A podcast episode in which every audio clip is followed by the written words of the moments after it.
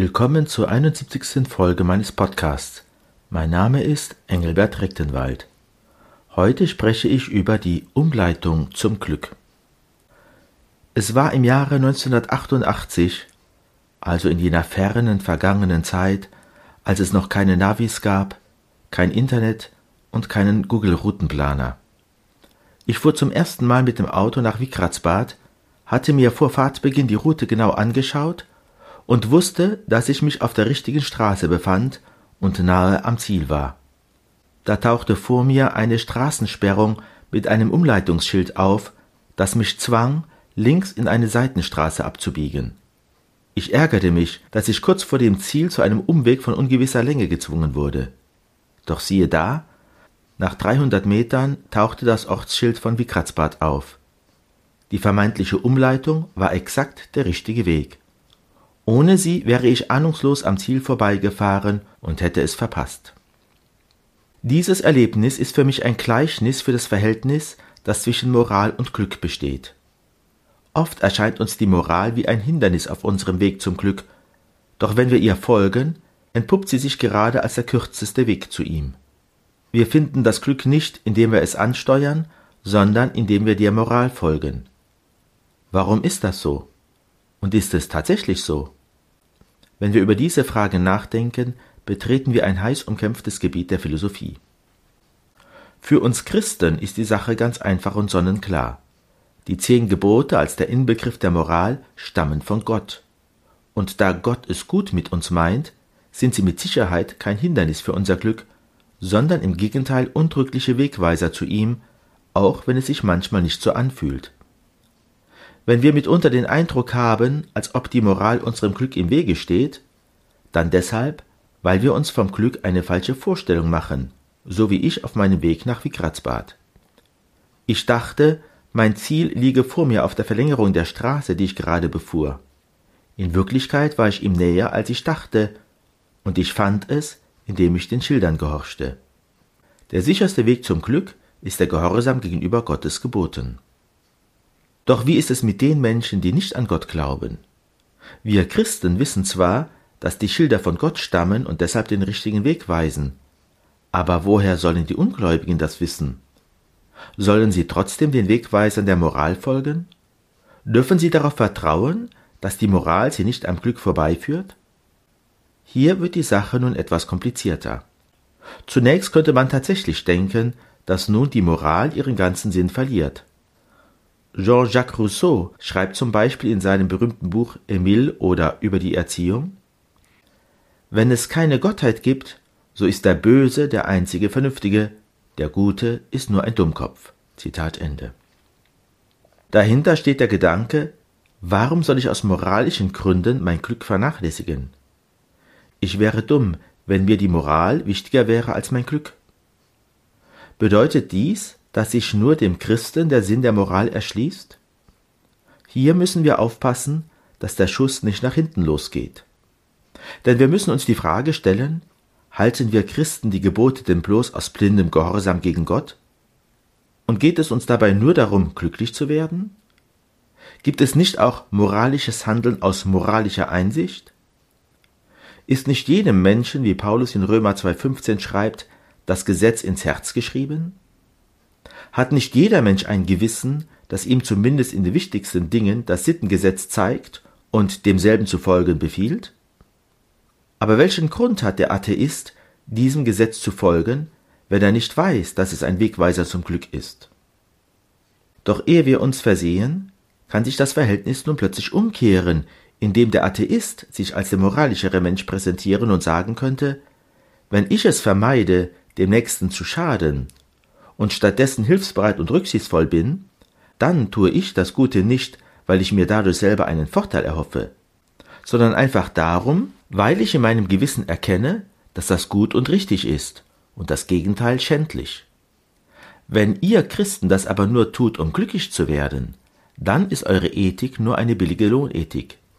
Ihr tut das Gute um des Lohnes willen, ich tue es um des Guten willen. Ihr helft dem Nächsten um euretwillen, ich tue es um seinetwillen. Plötzlich erscheint nun also der Wegweisercharakter der Moral als etwas, das ihren Sinn verdunkelt. Die Moral ist nicht dazu da, uns den Weg zum Glück zu weisen. Das ergäbe nur eine billige Lohnethik, sondern sie ist dazu da, uns zu guten Menschen zu machen, und in diesem Sinne ist sie Selbstzweck. Deshalb gibt es tatsächlich Philosophen, die meinen, nur der Atheist könne wahrhaft moralisch sein. Christen handelten immer nur um des himmlischen Lohnes willen, der Atheist aber selbstlos um des Guten willen. Angesichts solcher Vorwürfe sollten wir uns als Christen vor billigen Ausflüchten hüten, indem wir zum Beispiel dem Atheisten die aufrichtige Gesinnung absprechen und kontern, auch er handle, entgegen seiner Beteuerung, stets um des Vorteils willen, nur sei es eben ein irdischer Vorteil, kein himmlischer. Erstens können wir nie wissen, wie aufrichtig oder unaufrichtig der je einzelne Mensch es meint. Und zweitens würde die Unaufrichtigkeit des Atheisten seine Idee des selbstlosen Handelns nicht ungültig machen. Selbst wenn völlige Selbstlosigkeit in der Praxis nahezu unmöglich wäre, würde dies die Idee des selbstlosen Tun des Guten um des Guten willen nicht weniger schön und erstrebenswert machen. Edel sei der Mensch, hilfreich und gut. Man kann sich über dieses Wort Goethes lustig machen, wie ich es bei einem katholischen Philosophen erlebt habe. Aber damit schneidet sich der Christ ins eigene Fleisch.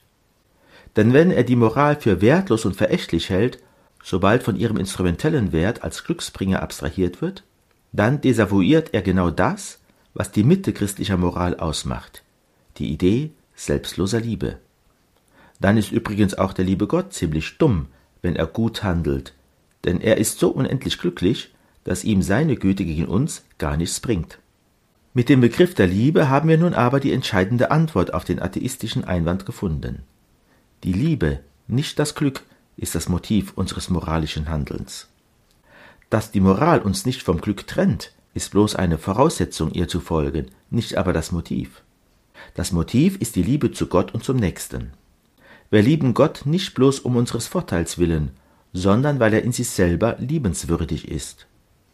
Seid heilig, weil auch ich heilig bin, heißt es deshalb sowohl im Alten wie im Neuen Testament, nämlich im Buch Levitikus und im ersten Petrusbrief. Den Nächsten lieben wir, weil er nach Gottes Ebenbild erschaffen ist und deshalb eine Würde besitzt, die um ihrer selbst willen zu achten ist. Der Nächste ist aufgrund seiner Würde Selbstzweck und nicht bloß Mittel zu unserem Glück. Auch der Atheist erkennt diese Würde, so dass ihm sein Gewissen befiehlt, diese Würde zu achten. Der Unterschied zum Christen besteht lediglich darin, dass er diese Würde nicht begründen kann und deshalb mehr als der Christ der Versuchung ausgesetzt ist, sie zu leugnen und dem Gewissen seine Autorität und Verbindlichkeit abzusprechen. Dass die Moral ein Wegweiser zum Glück ist, verdunkelt also nicht ihr Wesen, sondern entzieht nur einem möglichen Einspruch gegen sie die Grundlage, nämlich dem Vorwurf der Menschenfeindlichkeit. Eine Moral, die das Glück verhindert, wäre dem Menschen schädlich. Wie oft hören wir heute von modernen und postmodernen Denkern, dass sie gegen eine Moral protestieren, die dem Menschen schädlich sei, ihn einenge, ihn an der Selbstverwirklichung hindere.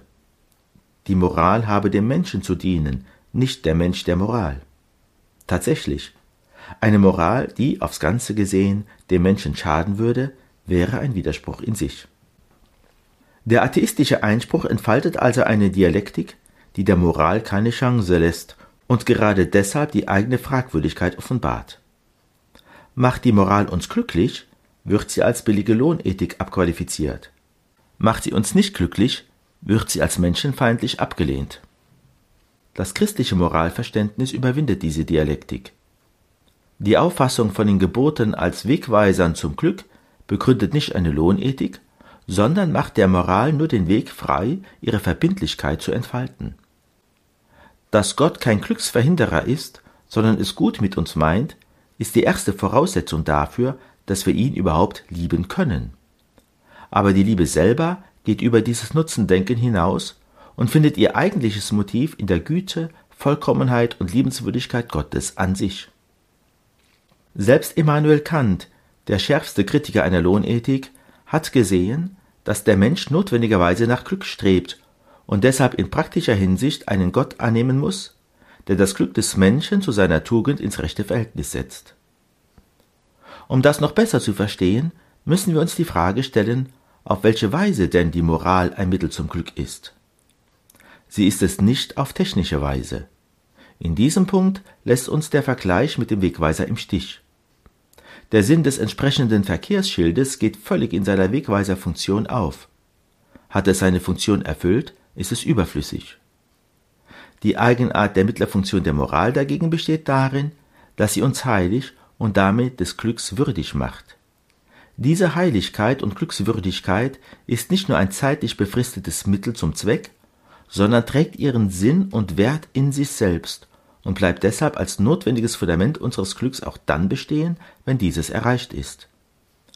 Ihm gegenüber ist das Glück bloß eine zusätzliche Dreingabe, ganz im Sinne des Wortes des Herrn, suche zuerst das Reich Gottes und seine Gerechtigkeit, alles andere wird euch dazugegeben werden. Matthäus 6,33 Wir sollen nach Heiligkeit streben aus Liebe. Wir sollen Gott lieben um seiner selbst willen und den Nächsten um Gottes willen, das heißt, weil er Abbild Gottes und Gegenstand seiner Liebe ist. All das trägt seinen Sinn und Wert in sich. Wenn ich dem Nächsten helfe, tue ich es aus Liebe, und durch eben diese Liebe werde ich des himmlischen Lohnes würdig, egal ob ich an den Lohn denke oder nicht. Das Geheimnis des Glücks besteht also darin, das Streben nach Glück zugunsten einer wertvolleren Tätigkeit aufzugeben. Ich werde erst glücklich, weil es mir wichtiger ist, ein guter Mensch zu sein als ein glücklicher. Oder wie Jeremias Gotthelf es ausgedrückt hat, Zitat, Eben das ist das Unglück, dass die Leute durch das Glück glücklich werden wollen und nicht durch ein Leben, bei dem der Segen Gottes ist.